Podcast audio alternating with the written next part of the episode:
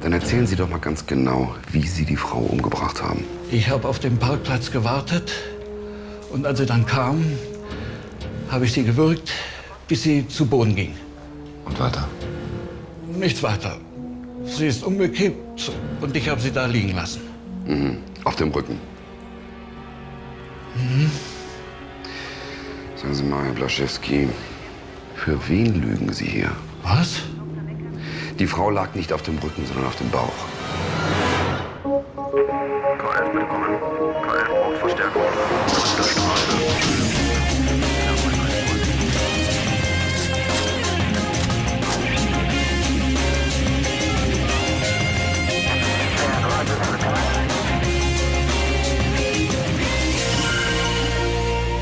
Und wenn du nicht so viel labern würdest, dann könnten wir mal ein bisschen schneller raus.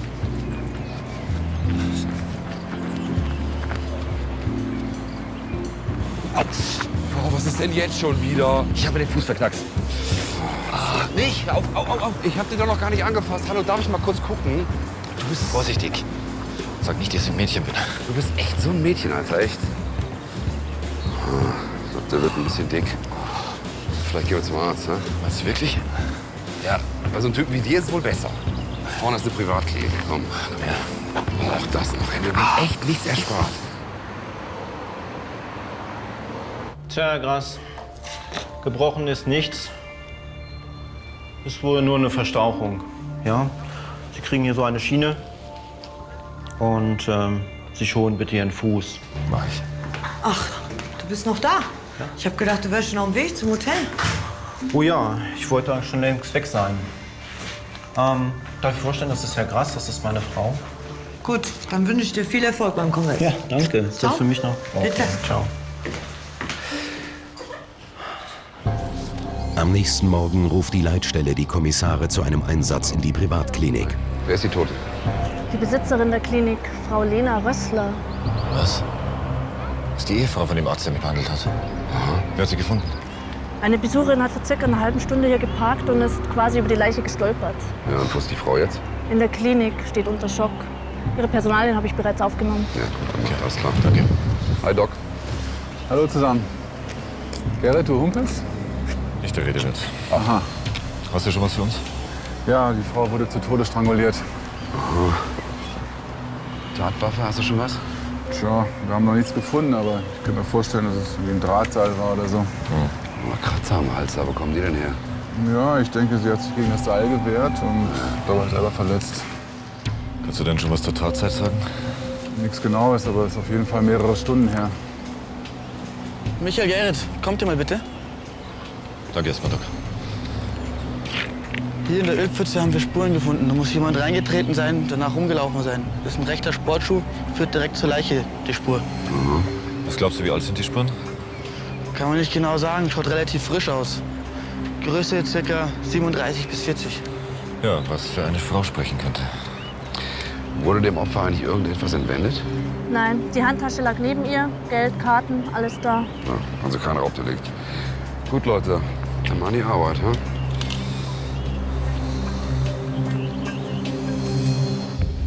Ich habe den Mann der Chefin schon verständigt. Er ist auf einem Ärztekongress außerhalb der Stadt, müsste aber jeden Moment hier sein. Gut. Ähm, haben Sie vielleicht eine Idee, wer, ja, wer einen Grund haben könnte, Ihre Chefin umzubringen? Nee, nicht, dass ich wüsste. Aber ich hatte nur wenig persönlichen Kontakt zu ihr. Vielleicht können Sie mal Dr. Stahl, den Assistenzarzt, fragen. Er kannte sie wohl recht gut. Ist er hier? Nein, er hat seinen freien Tag. Oh, natürlich blöd. Herr Dr. Rösler, es tut mir leid, dass wir uns unter diesen Umständen wiedersehen. Unser Beileid. Was ist denn überhaupt passiert? Können wir vielleicht in Ihrem Büro darüber sprechen? Kommen Sie. Der arme Doktor. Können Sie den rechten Schuh mal ausziehen?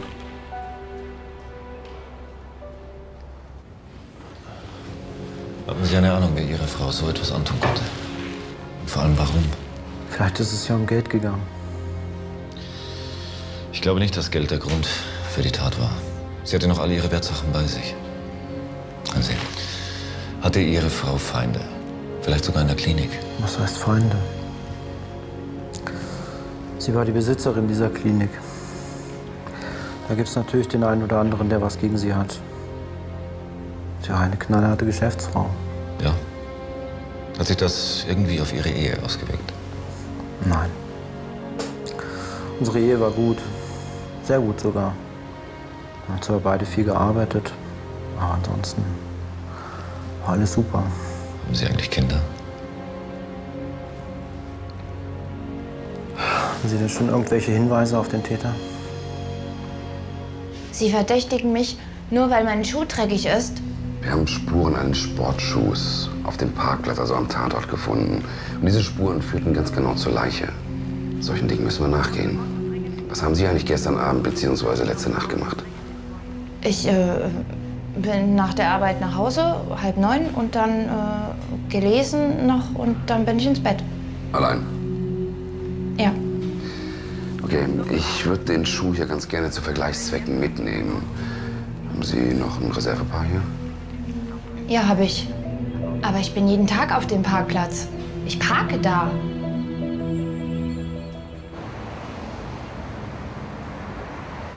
Oh, dieser leidende Typ, echt.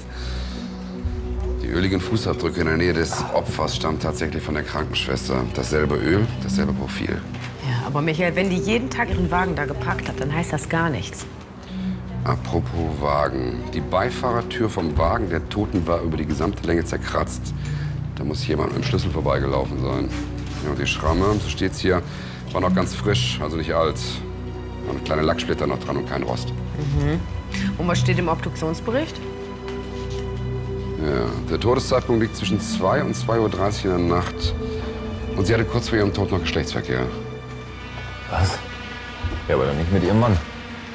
Der war doch bei irgendeinem Kongress. Ja, es kommt noch dicker.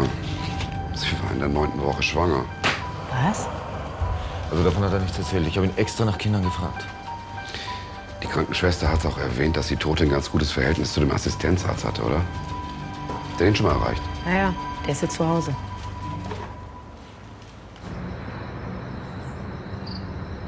Ich kann nicht glauben, dass meine Chefin tot ist. Gestern waren wir doch noch. Ja, wir haben schon gehört, dass sie ein engeres Verhältnis zueinander hatten. Ich kann mir schon vorstellen, von wem Sie das wissen. Und Schwester Martina, richtig?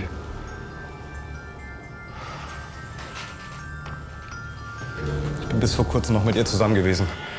Fünf Jahre lang. Dann habe ich mich von ihr getrennt. Darf ich fragen, warum? Wegen meiner Chefin. Es fing alles vor vier Monaten ungefähr an. Wir haben versucht, alles geheim zu halten. Schließlich war Lena verheiratet und ich war mit Martina liiert. Die wäre ausgerastet, wenn die davon mitbekommen hätte. Was meinen Sie jetzt mit ausgerastet? Meine Ex, die war krankhaft eifersüchtig.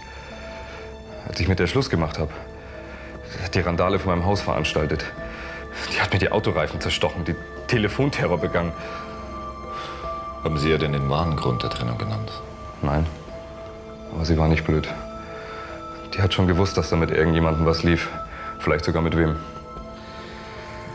Wissen Sie eigentlich, dass die Chefin der Klinik schwanger war? Ja. Sie hat es mir gestern Abend gesagt. Gestern Abend? Dann haben Sie sie noch gesehen vor ihrem Tod. Ja. Ich bin so gegen elf zu ihr ins Büro. Ich hatte Nachtschicht. Lena ist dann so um halb zwei nach Hause gefahren. Darf ich Sie fragen, ob Sie gestern noch miteinander geschlafen haben? Ja. Oh Mann, hätte ich sie bloß zum Auto gebracht. Glauben Sie denn, dass Sie der Vater des Kindes gewesen wären? Ja. Ganz sicher. Mit ihrem Mann lief schon seit Monaten nichts mehr. Für uns wäre es natürlich wichtig herauszufinden, wer tatsächlich der Vater des Kindes ist. Für unsere weiteren Ermittlungen ist das sehr wichtig. Wären Sie daher mit einer Speichelprobe einverstanden? Ja, natürlich. Ich bin ganz sicher der Vater. Sie wollte ihrem Mann nächste Woche alles sagen. Sie wollte ihn verlassen? Sie wollte mit ihrem Anwalt noch abklären, wie viel sie im Fall einer Scheidung abtreten muss. Sie war sehr wohlhabend, richtig. Aber sie hatte einen guten Ehevertrag. Er hätte ziemlich viel verloren. Schließlich hat sie die ganze Kohle mit in die Ehe gebracht. Und jetzt? Jetzt. Wenn sie das Testament nicht geändert hat, dann, dann erbt er alles. Und was hältst du davon? Naja, Wenn der Mann der Toten von dem Verhältnis wusste und auch von den Entscheidungsplänen seiner Frau, dann hat er ein Motiv. Aber er war doch über Nacht bei diesem Ärztekongress. Alex wollte das doch checken, oder nicht? Ja, hat sie auch gemacht. Die Zeugen haben das Alibi bestätigt, aber die Überwachungsbänder, die kriegen wir erst morgen.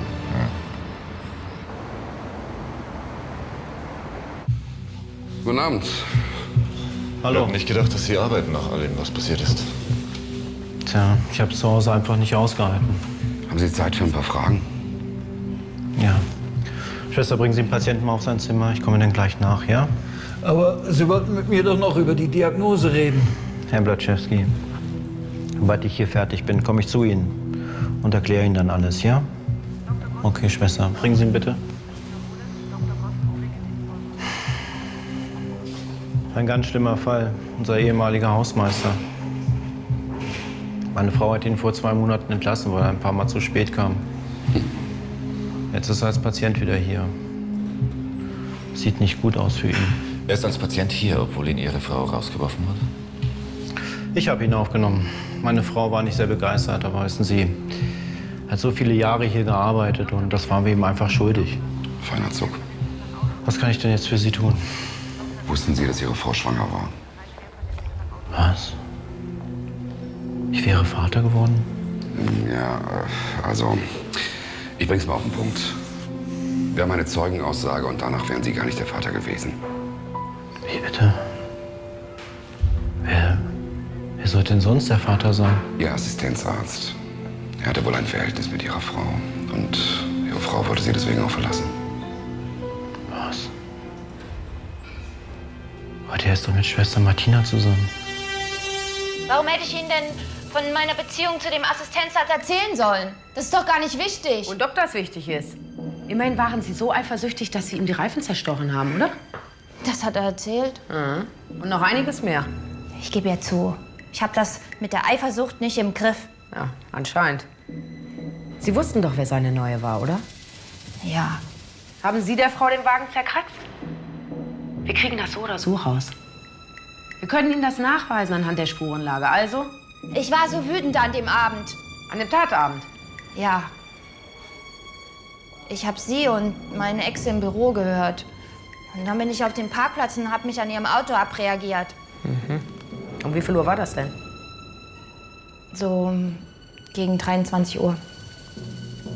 Und danach bin ich abgehauen. Das mit dem Auto war nicht richtig. Aber ich habe sie nicht umgebracht. Die Tote war tatsächlich von dem Assistenzarzt schwanger. Wenn der Ehemann das wusste, dann hätte der ein noch stärkeres Motiv. Tja, was haben wir sonst noch? Krankenschwester. Naja, gut, ich meine, die scheint schon ganz schön temperamentvoll zu sein, aber ehrlich gesagt traue ich deren Mord nicht zu. Die ist auch viel zu zierlich, die hätte gar nicht die Kraft dafür. Und er? Angeblich hat er die Tote geliebt. Könnte aber trotzdem ein Motiv haben. Ich meine, vielleicht wollte sich die Tote gar nicht von ihrem Mann trennen. Und er war ein bisschen eifersüchtig. Und du glaubst, er bringt sein eigenes Kind um. Tja. Hey, ich habe die Überwachungsbänder aus dem Hotel dabei. Und hast schon reingeguckt? Ja. Und für mich kommt jetzt der Ehemann der Toten als Täter in Frage. Er hat das Hotel laut Aufzeichnung um 0.56 Uhr verlassen. Zurückgekommen ist er um 2.52 Uhr. Vom Hotel zum Krankenhaus braucht man eine Dreiviertelstunde. Ich habe mich eh schon gewundert, warum der am Vorabend ins Hotel gefahren ist. Das ist doch nicht weit weg. Ich sag euch, der hat sich sein Alibi zusammengesponnen. Ja, das kann ich Ihnen erklären. Wir haben uns alle schon am Vorabend getroffen und äh, da gab es einen Empfang. Mhm. Ja, nur leider ist dieses Alibi also ein bisschen lückenhaft. Wissen Sie, ich bin dort gewesen und das können mindestens 50 Leute bestätigen. Das glaube ich Ihnen, dass Sie dort waren, aber Sie waren noch mal kurz weg und das bestätigt dieses kleine Band hier. Sie waren nämlich genau in der Zeit von 0.46 Uhr bis 2.52 Uhr nicht dort. Und in genau diesem Zeitraum wurde ihre Frau umgebracht. Da gibt es eine plausible Erklärung für. Wissen Sie, ich habe wichtige Unterlagen vergessen für meinen Vortrag und deswegen bin ich in der Nacht noch mal nach Hause gefahren. Das fällt Ihnen jetzt ein. Hören Sie mal, lass mir hier nichts von Ihnen unterstellen. Eine Frau ist ermordet worden. In dem ersten Schock, da habe ich einfach vergessen, Ihnen das zu erzählen. Hm. Kann denn vielleicht jemand bestätigen, dass Sie noch mal zu Hause waren? Wer denn? Meine Frau war ja nicht da. Und das hat sie nicht gewundert. Nein. Sie hat oft bis spät in die Nacht gearbeitet. Mehr gibt's dazu auch nicht zu sagen. Ich glaube, das ist alles nur ein dummes Missverständnis.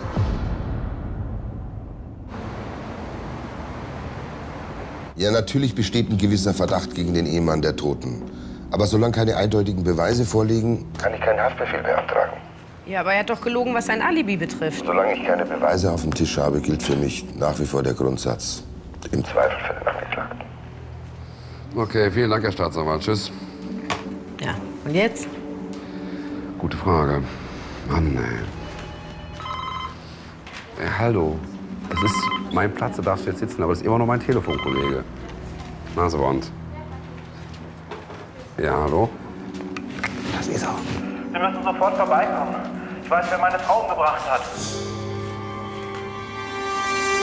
Erinnern Sie sich noch an unseren ehemaligen Hausmeister, der jetzt hier Patient ist?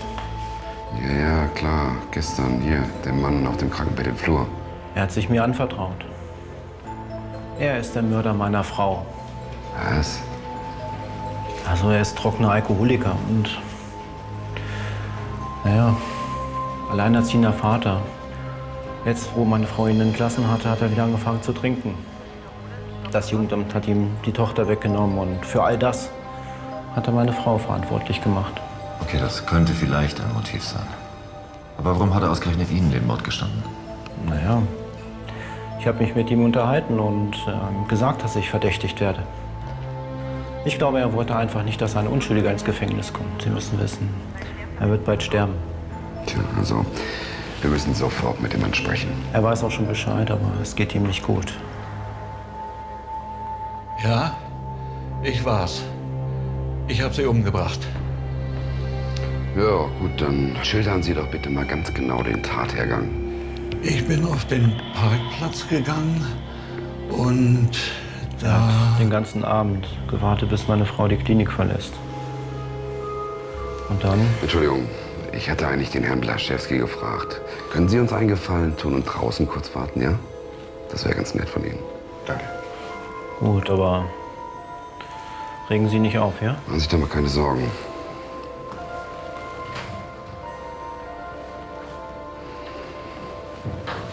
Also, erzählen Sie bitte ganz genau, wie Sie die Frau umgebracht haben. Also gestern ging es mir noch etwas besser. Mhm. Ich habe auf dem Parkplatz gewartet und als sie dann kam, habe ich sie gewürgt, bis sie zu Boden ging. Und weiter? Nichts weiter. Sie ist umgekippt und ich habe sie da liegen lassen. Auf dem Rücken. Mhm. Sagen Sie mal, Herr Blaschewski, für wen lügen Sie hier? Was? Die Frau lag nicht auf dem Rücken, sondern auf dem Bauch. Da habe ich mich eben geirrt. Ich war's aber. Was wollen Sie also noch von mir? Warum gesteht der Hausmeister einen Mord, den er gar nicht begangen hat? Äh, Schwester Martina, haben Sie mal kurz Zeit für eine Frage? Ja? Ähm, Sie hatten ja angegeben, dass Sie an dem Tatabend den Assistenzarzt und die jetzt Verstorbene, dass Sie die beiden observiert haben. Hm? Ja. Ja, ähm, darum geht's auch gar nicht. Ähm, an dem Abend haben Sie vielleicht auch bemerkt, dass der ehemalige Hausmeister, der jetzt hier Patient ist, dass der an dem Abend die Klinik nochmal verlassen hat. Das kann ich mir nicht vorstellen. Er hat am frühen Abend ein Schlafmittel bekommen und dann hat er fest geschlafen. Und danach haben Sie ihn nicht wieder gesehen. Ganz sicher nicht. Ich bin um 23 Uhr gegangen und dann habe ich noch mal nach ihm geschaut. Man kennt sich ja. Und ähm, er hatte auch große Angst. Er hätte eigentlich heute operiert werden sollen. Aber der Arzt hat die OP verschoben. Verzeihen Sie mir die Frage, aber wieso wird ein Mann operiert, der im Sterben liegt? Wie im Sterben. Der Mann hat doch nur ein gutartiges Magengeschwür. Was?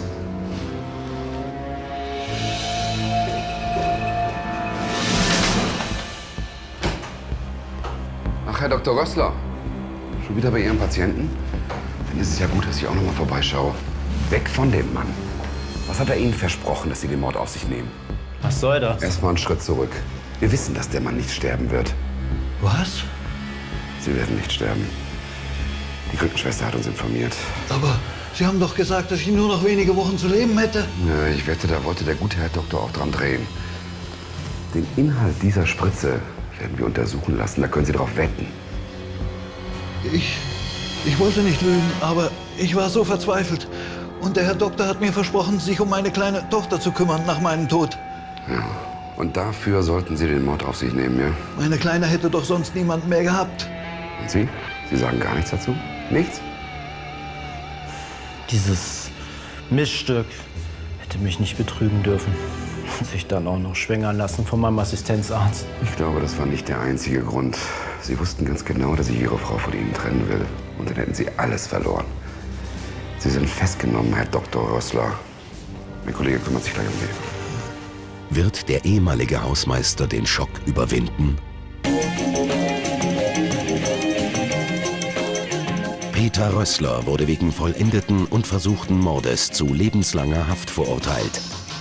Der ehemalige Hausmeister ist froh darüber, dass er nicht sterben muss und sich weiter um seine Tochter kümmern kann.